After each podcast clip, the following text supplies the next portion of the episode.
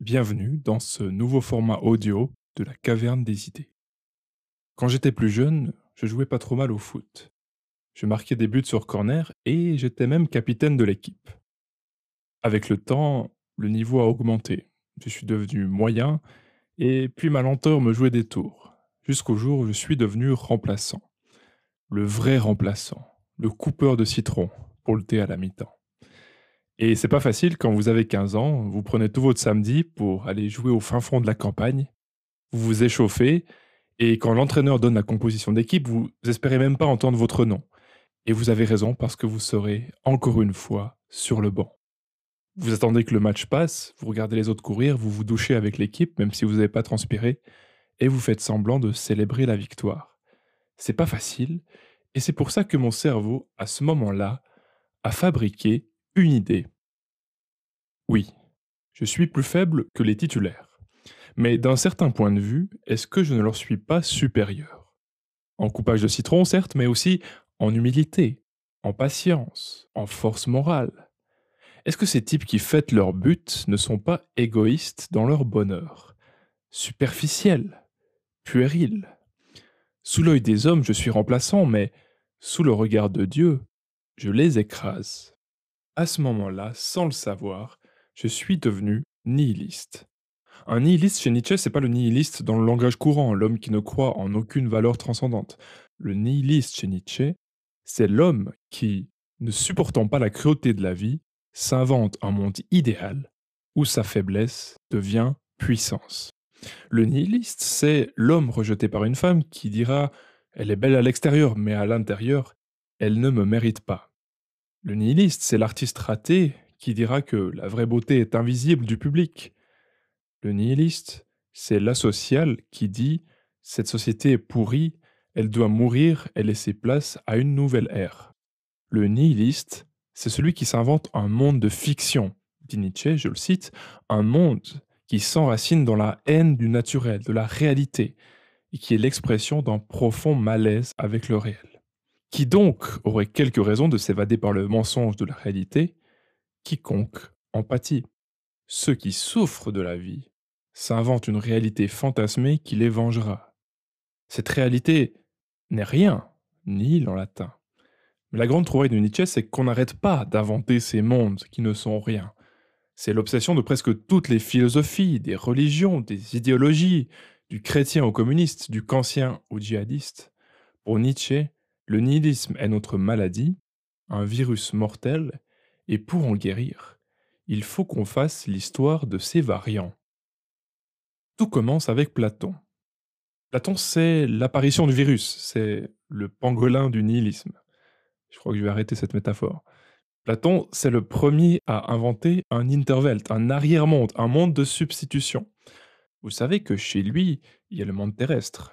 Et au-delà, au-delà de la caverne, il y a un monde supérieur qui est le monde des idées. C'est un monde parfait, impérissable, et notre âme veut le rejoindre. Je cite Platon, elle veut rejoindre ce qui est semblable à elle, ce qui est divin, immortel et sage. L'âme veut se libérer de l'erreur, de la folie de ce monde. Elle veut quitter le corps qui est un tombeau. La vie, c'est pas le but en soi. La vie trouve son sens dans la mort. Philosopher, dit Platon, ce n'est pas apprendre à vivre, c'est apprendre à mourir. Avec Platon, pour la première fois, le ciel fait pâlir la terre. La vraie vie est ailleurs. Un beau paysage enneigé n'est pas un spectacle clos sur lui-même, il fait signe vers les idées éternelles et invisibles de la neige, du blanc et du beau. Il n'est en fait que la pâle copie de ces idées. Pour Nietzsche, bien sûr, ce monde des idées est un pur fantasme, l'invention de personnes qui peinent à jouir de l'existence ici et maintenant. Tout ça est encore bien inoffensif, mais la maladie devient rapidement plus inquiétante et même mortelle. Le nihilisme devient chrétien. Le christianisme, dit Nietzsche, c'est du platonisme pour le peuple. Parce que là aussi, les chrétiens opposent un ici-bas à un au-delà, la cité terrestre et la cité céleste, pour parler comme saint Augustin. Deux amours ont bâti deux cités, dit Augustin. L'amour de soi jusqu'au mépris de Dieu, c'est la cité de la terre. L'amour de Dieu jusqu'au mépris de soi, c'est la cité de Dieu. Bref, le royaume des cieux des chrétiens remplace le monde des idées.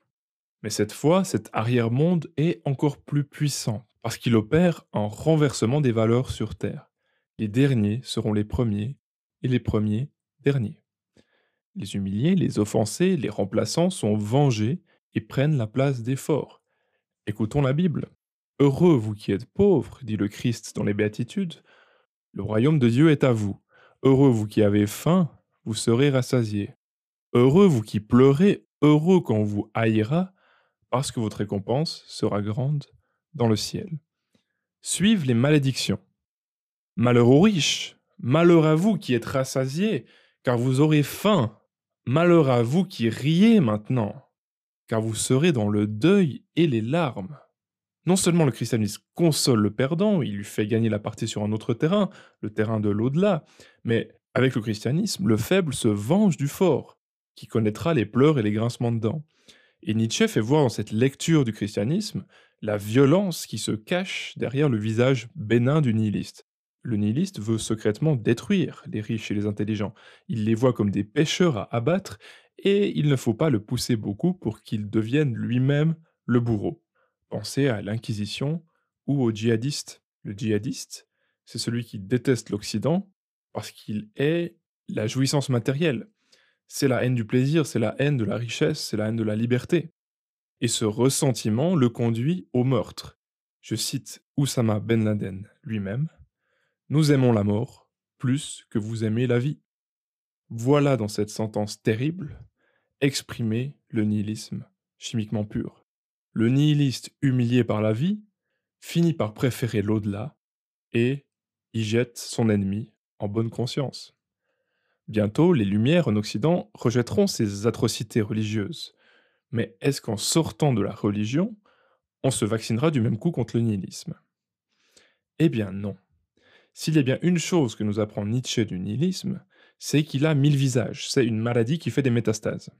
Que dit le plus grand philosophe de lumière, Emmanuel Kant Il rejette les preuves de l'existence de Dieu dans la première critique. Mais ça l'empêche pas de rester nihiliste. Le nihilisme revient chez lui par la loi morale. Pensez à une personne qui a réussi, un écrivain célèbre, un entrepreneur à succès, un grand sportif. Comment est-ce que les faibles vont s'y prendre pour les faire tomber? Pas en imaginant un arrière-monde comme le royaume des cieux ou le monde des idées, mais en disant qu'ici et maintenant, ces personnes sont coupables. Elles gagnent trop d'argent, elles détruisent la planète, elles sont trop gâtées, elles sont orgueilleuses, elles cèdent au plaisir. Voilà leur péché. Parce que l'acte moral, dit Kant, ça résulte pas de la recherche du plaisir, du mobile sensible, mais bien du devoir. Agir bien, c'est suivre l'impératif catégorique. Donc, par la morale, le nihiliste peut dire au fort Tu es fort, mais moi je suis bon. Tu as du succès, mais moi je suis humble. Ta vie est intense, mais moi je suis pur. Tu es séduisant, mais moi je suis chaste. Voilà pourquoi je vais te détruire. Ces moralisateurs, c'est ces gens que Hegel appelle les belles âmes. C'est ceux qui ont les mains propres parce qu'ils ne les utilisent jamais. Les belles âmes regagnent sur le terrain de la morale ce qu'ils ont perdu sur le terrain de la vie. Et comme le terroriste exécute le mécréant, la belle âme coupe les têtes qui dépassent, par des sermons ou des fatwas sur Twitter. La boucle est bouclée chez Kant dans la deuxième critique quand on le voit revenir sous forme de postulat à l'idée d'une vie de l'âme après la mort. Après la mort, pense Kant, doit se réaliser l'union du bonheur et de la vertu, autrement dit une sorte de paradis où les belles âmes seront récompensées. Kant, qui paraissait s'écarter de l'idée de Dieu, dans la première critique, revient à la plus pure tradition chrétienne nihiliste. Le ciel continue à réparer les injustices de la terre. La philosophie continue de consoler les faibles, de leur offrir une vengeance imaginaire dans un monde imaginaire. Peut-être qu'en ramenant la philosophie du ciel à la terre au XIXe siècle, Karl Marx réussira à vaincre la malédiction. Mais ce nouveau variant marxiste est en fait plus dévastateur.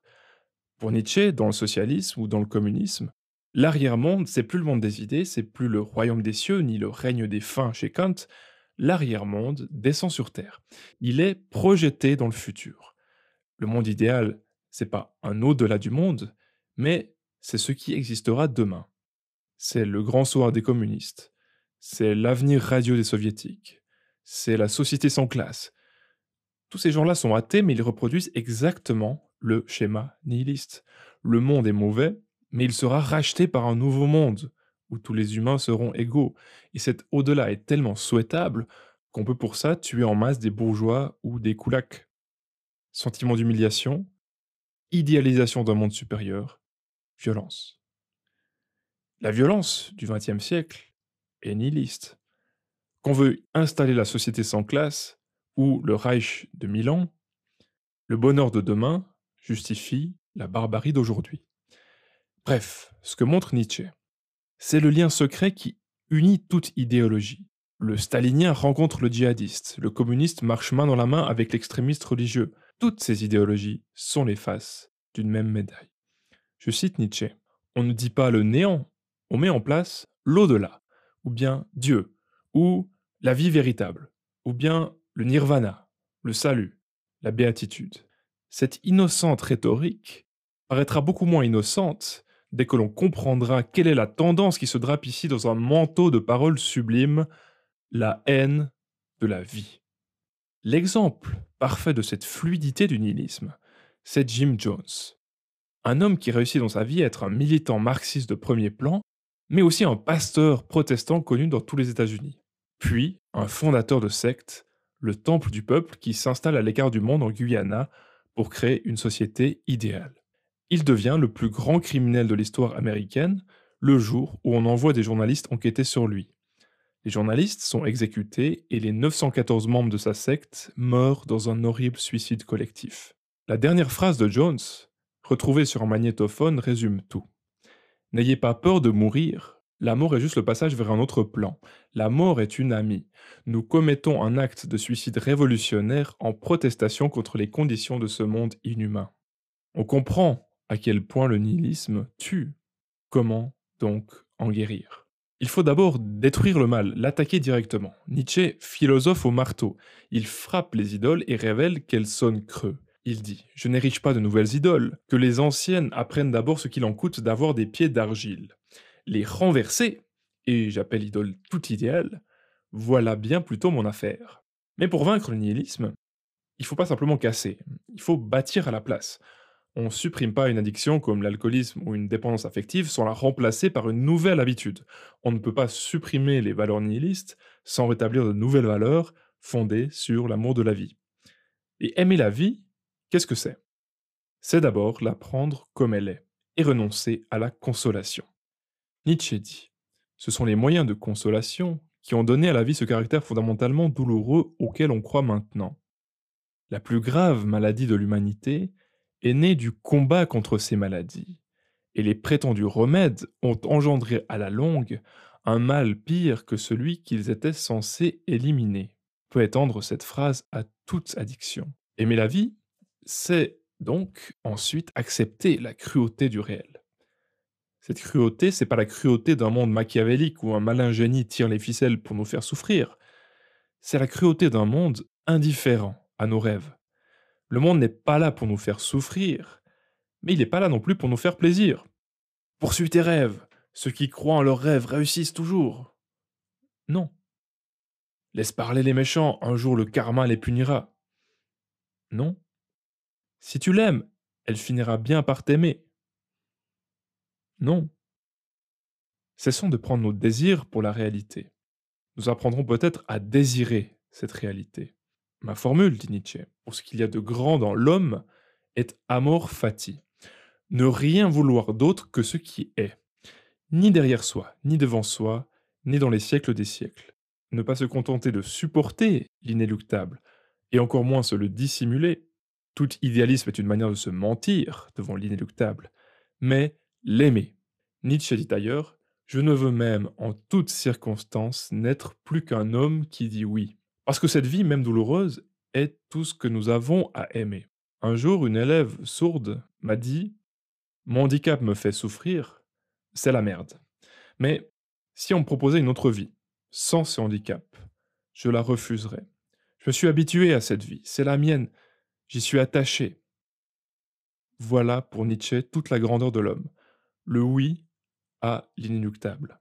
Enfin, aimer la vie telle qu'elle est, c'est s'ouvrir à l'émotion la plus profonde et la plus mystérieuse qui soit, la joie. La joie, ça n'a rien à voir avec la satisfaction de nos attentes. Ça surgit sans raison particulière au cœur de l'existence. C'est cette force majeure qui jaillit du réel quand je sens en moi le privilège d'être en vie. Réécoutez Figaro. Figaro est joyeux pour rien. Sa vie est compliquée. C'est un peu la merde. Il n'a pas une seconde à lui, il court partout. Et pourtant, et pourtant, quelle belle vie pour un barbier de qualité, le plus chanceux du monde, en vérité.